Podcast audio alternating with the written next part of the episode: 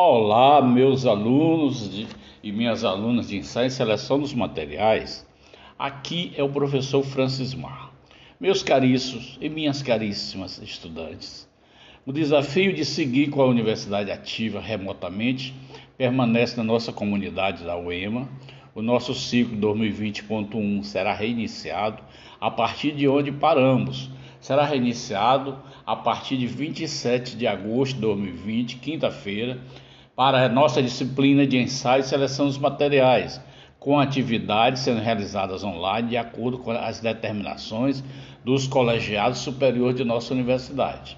A diferença é que partimos agora de outro patamar graças ao engajamento e à capacidade de adaptação de nossa comunidade, assim como as melhorias tecnológicas e a capacitação docente realizadas diante das necessidades trazidas pelo ensino remoto redescobrimos neste longo período de isolamento social o quanto somos conectados e como o dia a dia presencial na universidade faz falta, a conversa pelos corredores, a convivência entre estudantes, professores e funcionários, a possibilidade de se surpreender com a riqueza acadêmica e social de todos os campi, mas descobrimos também que temos plenas condições de realizar o nosso projeto acadêmico e de manter nossos cursos e muitas outras atividades remotamente.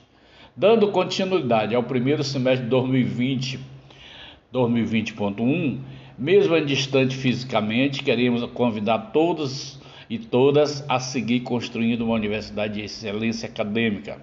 Ciente que para isso é preciso aprimorar nossas estratégias de ensino, pesquisa e serviços online, sendo criativos, valorizando e abrindo mais espaço para as manifestações comunitárias, relacionais, artísticas sociais.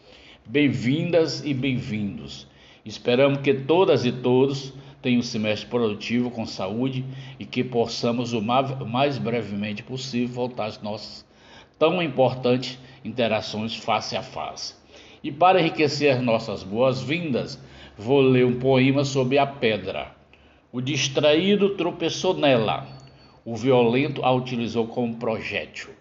O empreendedor a usou na construção, o camponês cansado a utilizou como um acerto. Para as crianças foi um brinquedo. Davi matou Golias com ela, e Miguel Ângelo a transformou na mais bela escultura. Em todos os casos, a diferença nunca esteve na pedra, e sim no homem.